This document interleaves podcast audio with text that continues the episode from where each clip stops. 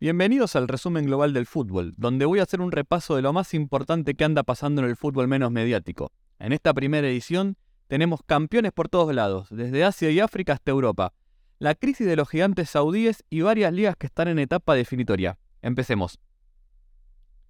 ¿Cómo andan, gente? Yo soy Nahuel Lanzón y les doy la bienvenida a esta idea que la verdad la vengo masticando desde hace tiempo, que es la de hacer un resumen semanal por las distintas ligas y competencias que tiene el fútbol pero en especial las que nos gustan a nosotros, ¿no? Las del fútbol menos conocido.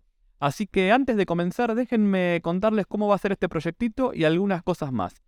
¿Qué competencias voy a cubrir? Lo más fácil es decir cuáles no, porque en algún lado tengo que hacer el corte. No esperen que acá hable mucho de las principales ligas europeas, tampoco voy a hablar de fútbol sudamericano, salvo quizás alguna mención especial. Lo mismo también con México y Estados Unidos, que son ligas también que tienen su lugar en distintos medios. Siempre obviamente puede haber excepciones, pero más o menos por ahí valida. Esas son las ligas que no voy a tratar tanto en detalle. El resto, todo adentro. Lo segundo, y esto es un favor que les voy a pedir. Yo sé que estos temas en general no son los más atractivos. O sea, no tengo ambiciones desmedidas. No espero grandes números, pero sé que hay cierta gente allá afuera a la que le interesa saber un poquito más sobre este fútbol.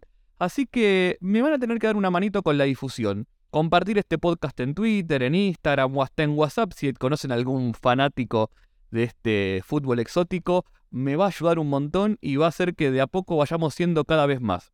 También déjenme aclararles que Alter Fútbol como podcast no murió, ¿eh? con Fede estamos trabajando para volver, eh, también en YouTube, de hecho tenemos varias cosas grabadas y la idea es volver pronto. Esto es algo aparte, pero que está dentro de la marca, que es Alter Fútbol. Vamos a hacer un par de episodios de prueba hasta que termine esta temporada, ahora para junio-julio con la fecha FIFA incluida, y después vemos cómo seguimos. Mi idea no es que sean en capítulos muy largos, pero como hay varios países de todo el mundo para cubrir, eh, entre todos iremos viendo cuál es el tiempo ideal. Así que ya saben, cualquier cosa me lo comenten en Twitter, que les recuerdo por si no saben es arroba nahuelzn, y lo mismo si me olvido de alguna liga o competencia semana a semana, eh, ténganme piedad, pasan un montón de cosas en el fútbol y trato de meter lo que yo considero lo más importante en cada capítulo, pero bueno, siempre alguna cosa puede quedarme afuera u olvidarme. Así que nada, ténganme un poquito de paciencia. Eh, ahora sí, arranquemos. Y si tenemos que arrancar, hay que arrancar por lo más importante, ¿no? Que es que tenemos campeón de la Champions Asiática y es el Urawa Red Diamonds, el equipo japonés le ganó 1 a 0 en Japón al, al Gilal, el equipo de Ramón Díaz, con gol en contra de Carrillo. El global salió 2 a 1. Y tenemos campeón de Asia con bastantes particularidades. La primera es que el Uruguay se había clasificado a esta final en agosto del año pasado. Esta es la Champions Asiática del 2022. ¿Qué pasó? Lo que pasó fue que por el tema del mundial y también un poco por la situación del COVID en China, que se hicieron burbujas para definir los, las llaves eh, y para que no se tercen tanto las ligas árabes con esto del, mundial, eh, se hicieron las partes de Occidente y Oriente en, en Asia, como ustedes saben, está dividido en dos, en dos momentos distintos. Entonces, la parte de Oriente se hizo durante julio y agosto del 2022 y la parte de lo que sería Medio Oriente más el centro de Asia, eh, se hizo durante eh, este año, en febrero y marzo. Con lo cual, el Uragua llegó a esta final a jugarla ahora, esta semana, con mm, casi un año de diferencia, o sea, nueve meses casi, si no hago mal las cuentas, contra el Al Hilal que había clasificado unos meses antes. Así que bastante meritorio lo del Uragua para mí. Eh, la final la termina un poco perdiendo el Al Hilal porque podría haber hecho la diferencia en el partido de ida que, se le termina escapando de las manos de alguna manera a, Ramón Díaz. Y después la vuelta de local se hizo fuerte el Uragua y le termina, le termina ganando una Champions asiática que el Al Hilal tenía todo, todo dado para ganarla, para ser el caballito de batalla del fútbol saudí de acá en adelante. Y no pudo.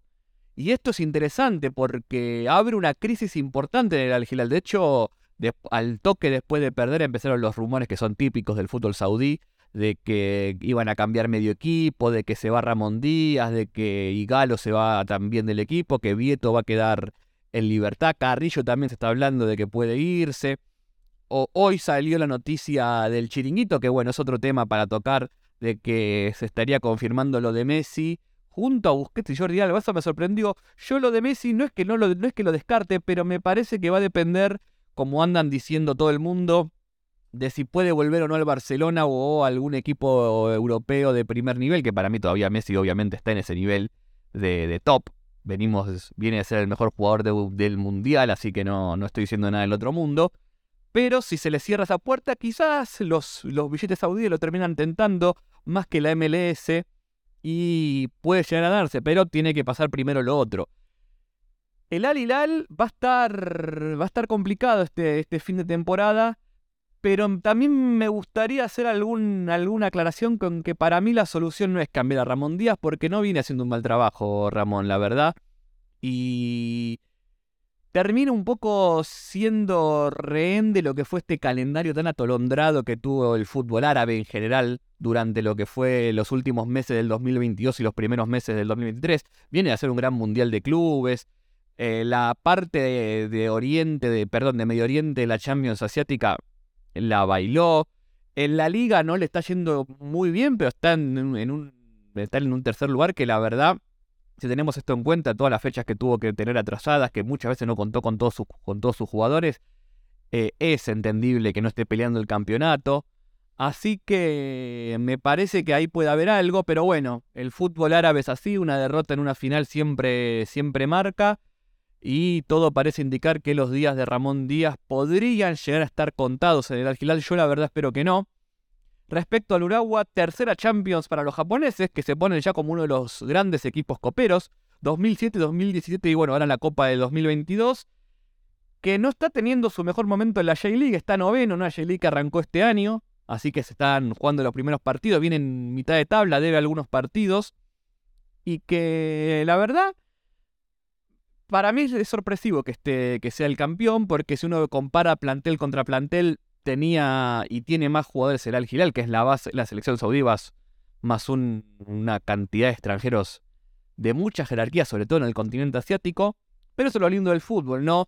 En general, si tenemos que hablar nivel de jugador saudí contra nivel de jugador de la liga japonesa, está parejo, con lo cual tampoco es tan descabellado. Pero bueno, para mí era un poquito más favorito el Al Hilal. Y si seguimos en Arabia Saudita, tenemos dos noticias importantes.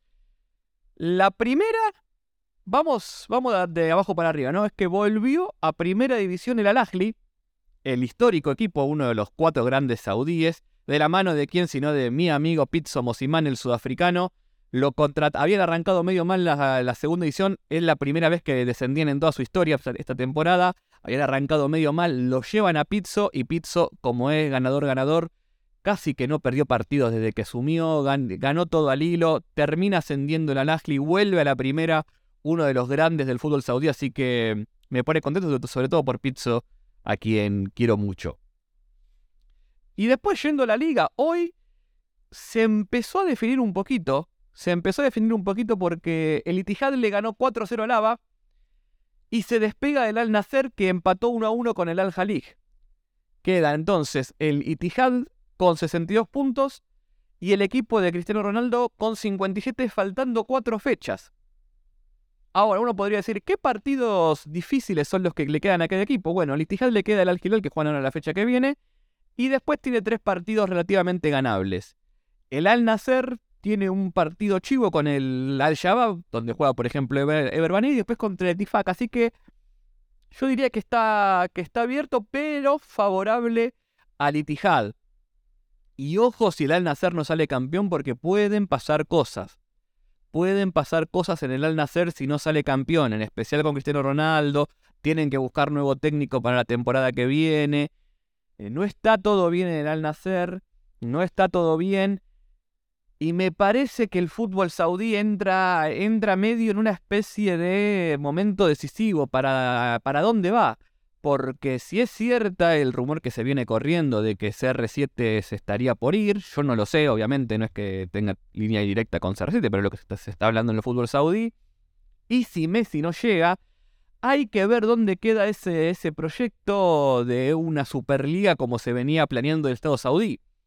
Hay que estar muy atentos, puede pasar cualquier cosa básicamente, pero es interesante porque estamos hablando de que en dos o tres meses podemos tener ¿Una liga con CR7 y Messi o una liga sin los dos, con todo lo que eso implica en términos de publicidad, en términos de difusión, en términos de plata, en términos de lo que implica en la geopolítica del fútbol, un montón de cosas que he hablado en Twitter y que quizás tenga que hablar en algún momento más en detalle nuevamente.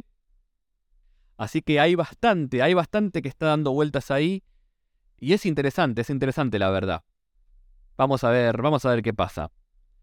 Seguimos en Medio Oriente, en Emiratos, el Shabab al campeón, tras ganarle 2-1 al Baniyaz, que quedaba una fecha, le lleva 3 puntos al Alain por el tiebreaker, que es el duelo entre partidos.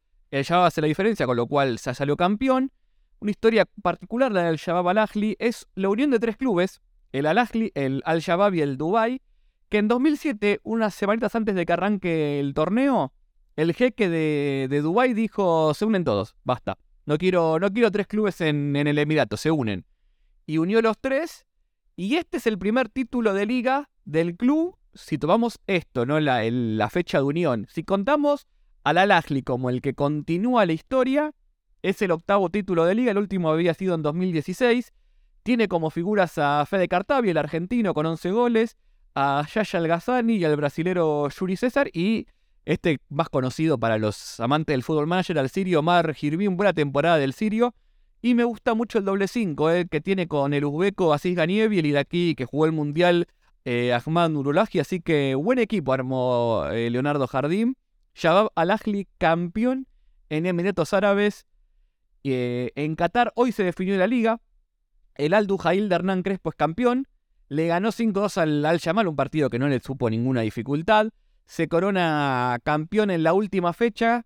Un que podría haber sido una linda definición, pero la verdad la tenía bastante fácil el, el, el Al Duhail. Eh, lo perseguía el Al-Arabi y atrás el Al-Sad, que quedó con 44 puntos un poquito más lejos. Eh, gran temporada del Kenyatta Michael Olunga, la torre Kenyatta con 22 goles, 4 hizo hoy. Y un, déjeme hacer un pequeño paréntesis de la Liga Catarí, porque para mí la Liga Catarí está, está en un momento de crisis también, ¿eh? porque no se sabe bien para dónde va.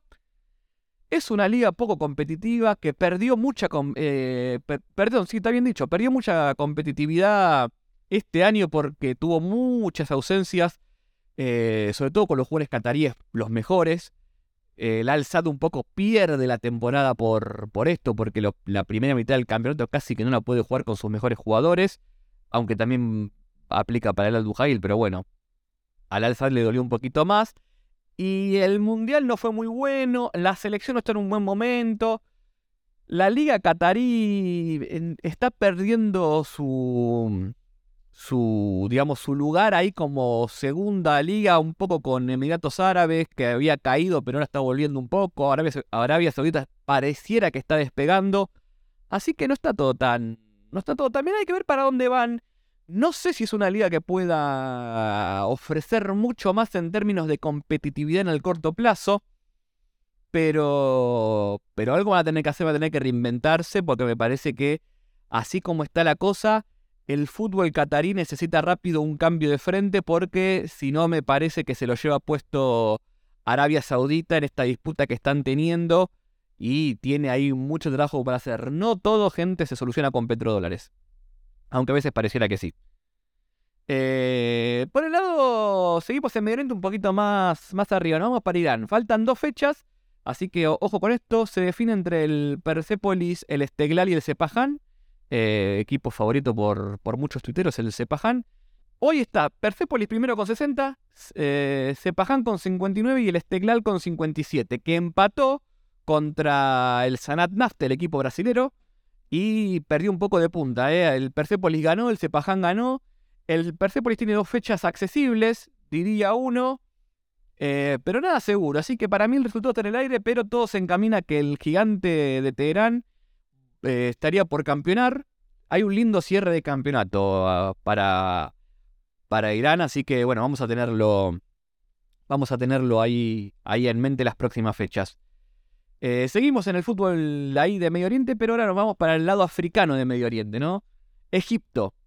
Quiero, quiero mencionar esto porque no es liga, pero tiene su historia detrás. El Al Ahly, obviamente, campeón de la Supercopa. Supercopa que se jugó en Emiratos Árabes, ¿eh? Así que Argentina no es el único país. Hace rato que la Supercopa Egipcia se viene jugando en, en Abu Dhabi, cuestiones también de, geopolítica que hay ahí.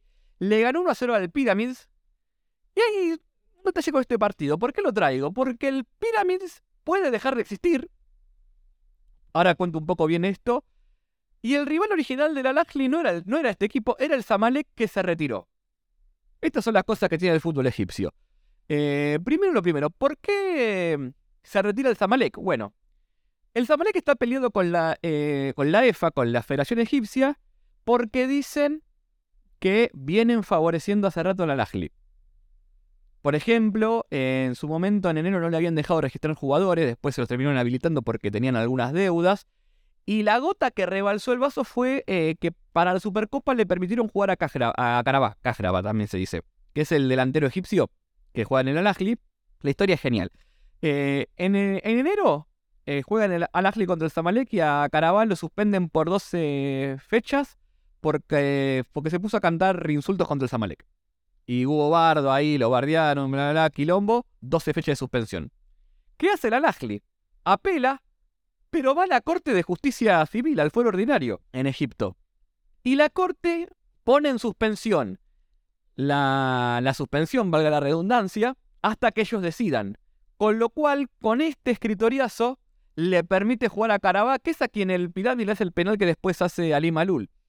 Bueno, es un poco la historia. Cuando la EFA termina habilitando por esta apelación a, a Carabá para que viaje a Abu Dhabi y juegue, eh, el Zamalek dice, yo no voy a jugar la copa, se enoja Mortada Mansur, va el Pyramids. El Pyramids, que hace poco anunció que el inversor que estaba, que era, el, que era un emiratí, va a abandonar el club y que a fines de ahora en junio julio van a ver cómo siguen. ¿Por qué? También porque están peleados con la Federación Egipcia por favoritismo al Al tras lo que fue el escándalo vale decir, de la clasificación de la de la Champions Africana de esta edición, que básicamente lo que pasó fue como que el Egipto tenía que mandar los inscriptos. Un par de fechas antes de que termine la liga, tomaron solo la mitad, la primera mitad del torneo, porque a la le faltaban varios partidos, y el Pyramids estaba segundo ahora y tercero antes contra el Ashley que estaba segundo hasta diciembre y después tercero. ¿Qué significa esto? Que si tomabas la fecha de corte del día que tenían que mandar los inscriptos, al Pyramids le correspondía jugar la Champions Africana, pero como es un club comprado que no le importa a nadie, dijeron no vamos a dejar que la Lajli no juegue la Champions, así que hicieron este, esta cosa de decir, bueno, tomemos nada más la primero, los primeros 15 partidos. Así que ya con eso y un par de decisiones anteriores también viene peleada el Pyramids que dice no voy a poner plata en este, en este país si, si la EFA es bostera o a la lidera, aunque lo de AFA bostera lo podemos discutir para otro momento. Así que. Así que eso está. Eh. Me, pareció interesante traerles esto. Eh, seguimos un poquito en, en, África. Porque la Liga de Tanzania también se encamina a ser definida con el Yanga bicampeón. Porque el Simba perdió 2-1 ante la SAM.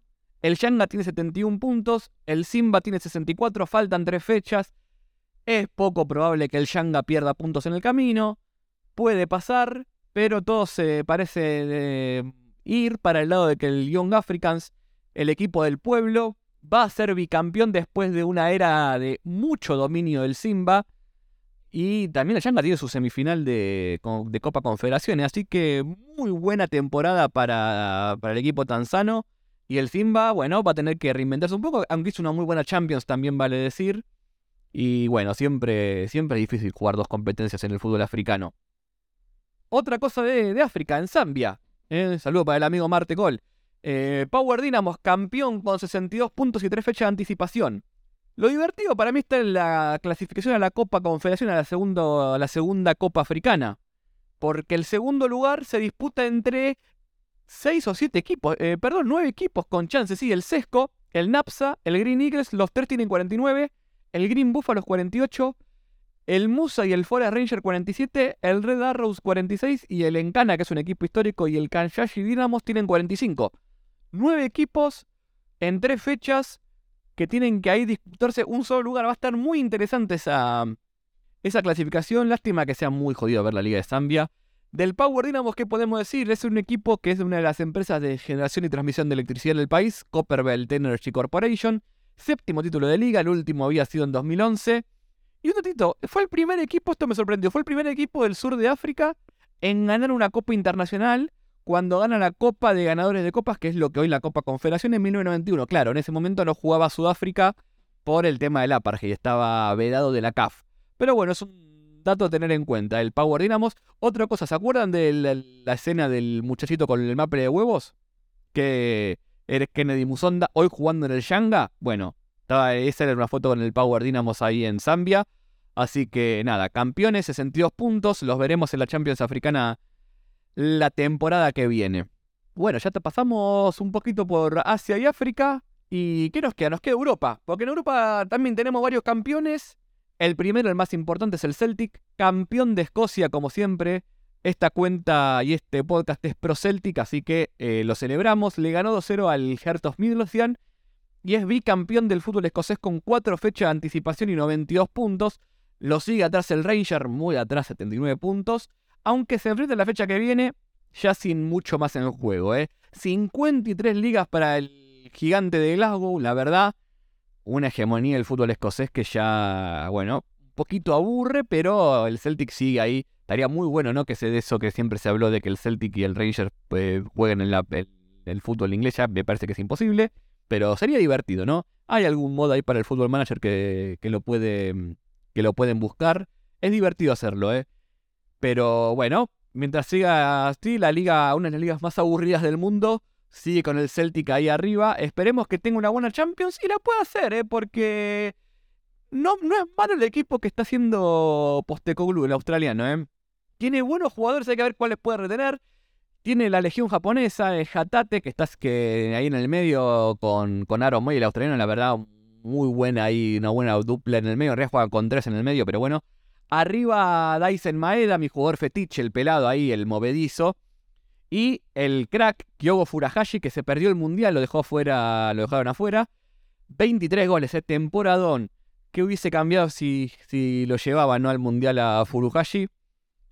El otro que tuvo una gran temporada, el portugués J, 11 ¿eh? goles y 10 asistencias hasta el momento. Y bueno, también está el israelí, Liel. Tiene un buen equipo el Celtic. ¿eh? No sé si le da para fase de grupo de Champions, pero va a estar interesante. Va a haber, hay que ver los jugadores que pueda retener y lo que puede incorporar ahora, pero la verdad es un equipo más que interesante. Así que nada, campeón el Celtic, acá siempre se celebra. Ellos también lo celebraron un poco cantándole alguna cosita al nuevo, al nuevo rey del Reino Unido, ¿no?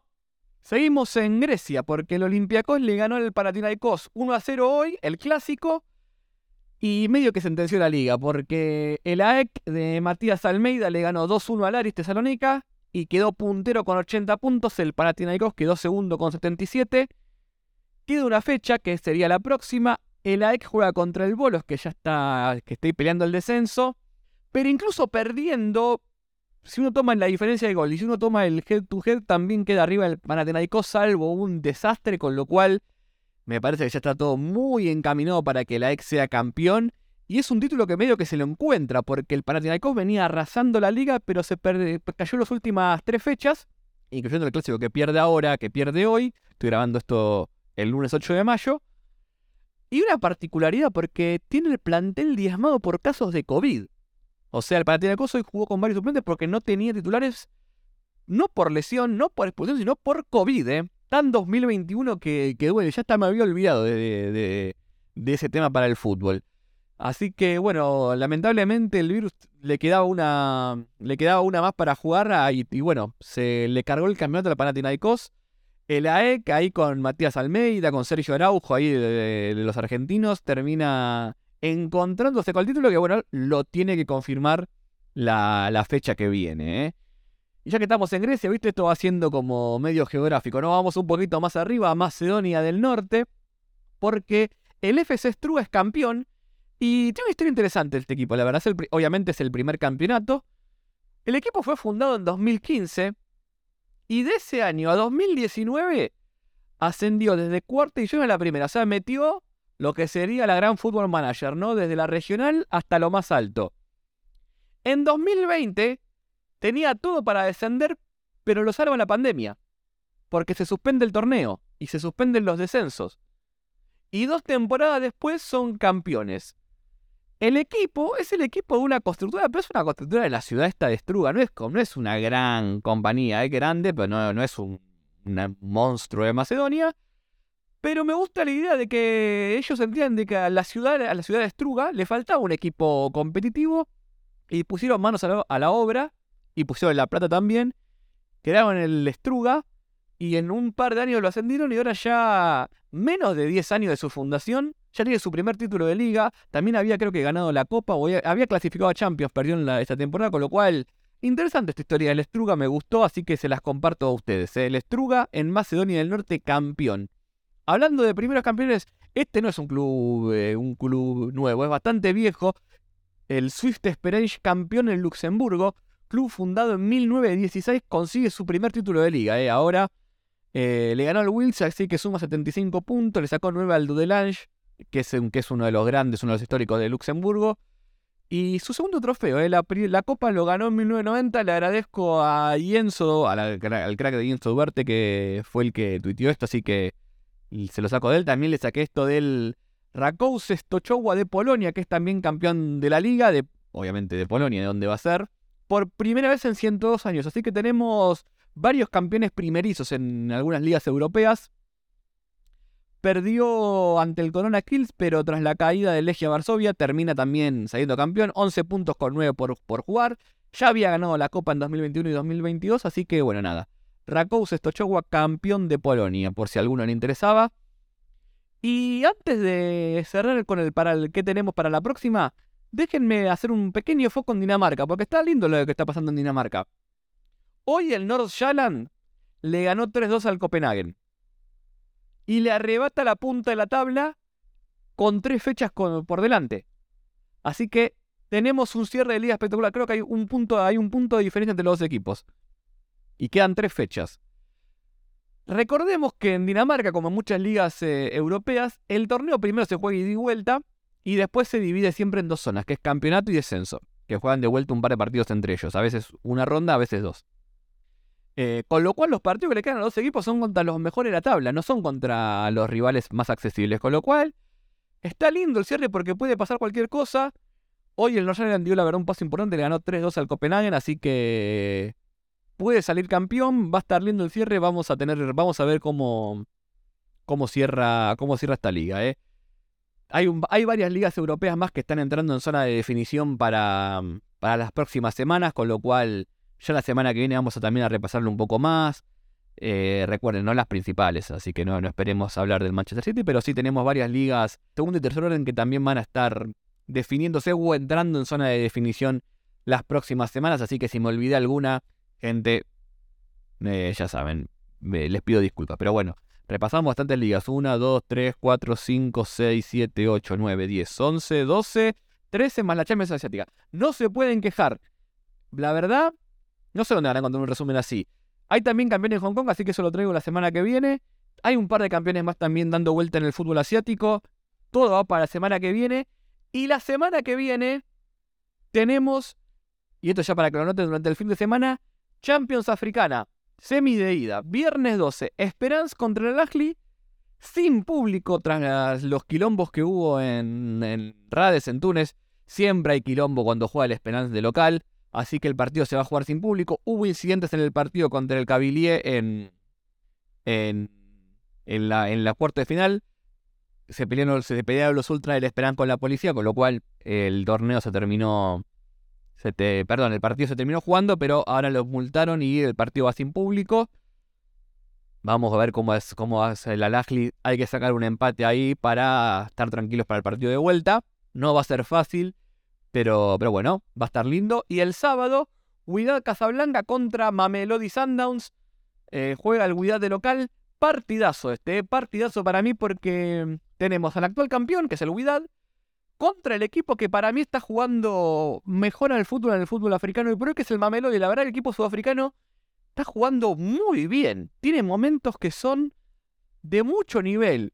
Ahora, el fútbol sudafricano muchas veces es esto, ¿eh? jugar lindo, jugar muy bien, tener momentos de mucha técnica y después al momento de tener que definir, los equipos del norte árabe no son tan vistosos, no juegan tan lindo, pero ponen la pata un poquito más dura, son bastante más competitivos y se terminan llevando las llaves generalmente de local, con lo cual hay que ver cómo hace el Huidad, que no está, no está mal, no está mal, pero tampoco es el Huidad de y campeón. Es un equipo un poquito menor, pero tiene ese gen competitivo que tiene tanto siempre el Huidad como el Raja, que no los hace fácil para nada.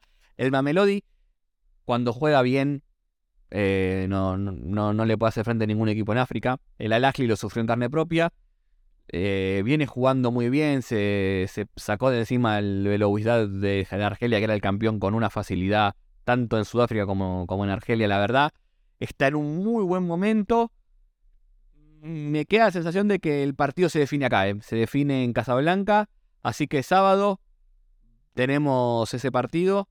No sé si con transmisión del fútbol, porque bueno, ya nos bajaron la transmisión, así que estoy medio reacio de transmitir Champions Africana, lamentablemente, porque la verdad eran dos lindos partidos para pasar, pero bueno, vamos a ver qué, hacemos. Así que los resultados se entrenarán para la semana que el capítulo de la semana que viene. Media horita duró esto, ¿eh? No, está tan mal. Me, parece que estamos bien de duración así, ¿no? Más o menos ver 10, 12 ligas del mundo, hacer algún repasito más y, y bueno, y ver qué tenemos para la semana que viene. Me, me cuentan, gente, si les le gusta esta idea, si les parece copado. Ayúdenme, repito, a difundirlo en Twitter, compartan esto en las redes. Si conocen a algún amigo, algún familiar, alguna novia, algún novio, ¿por qué no? A lo que, el que sea, algún compañero de trabajo, no sé, lo que. Alguien que odien y le quieran cagar en la semana y toma, escuchate esto. Eh, un poquito de fútbol no tradicional. Vamos a hacer. La idea es hacer el resto. Un repasito. Yo sé que no es lo. No es lo que. lo que más llama atención, que siempre son las historias. Aunque algunas me echamos hoy un poquito que es lo que siempre está el fútbol, pero a mí también me gusta el fútbol exótico, no solo por sus historias, sino que me gusta verlo, me gusta esto, compartir con ustedes cómo van los distintos torneos, ver qué anda pasando en el mundo, estar un poquito actualizado, así que espero que me vayan acompañando. La verdad les agradezco como siempre la banca, tanto en Twitter como, como el grupo de Telegram, también se pueden eh, sumar en el grupo de Alter Fútbol de Telegram. Así que nada, gente, les agradezco enormemente, espero que les guste y espero que me acompañen. Y bueno, nos estamos viendo la semana que viene con otro resumen global del fútbol. ¿eh? Nos vemos.